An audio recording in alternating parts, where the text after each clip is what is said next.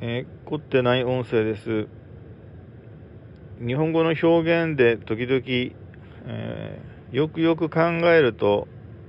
本当かなって、本当かなというか、よく分かって使ってんのかなっていうのがありましてですね、えー、メモしてたやつなんですけども、その、ほんのりというか、こんがりきつね色に、えー、焼き上げられたなんとかでみたいな表現で、その、きつね色って言いますけども、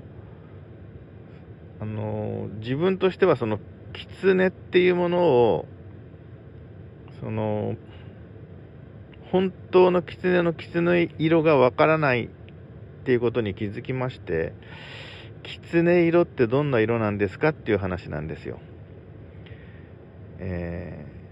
ー、そういうことを喋ってみました。短いですけれども、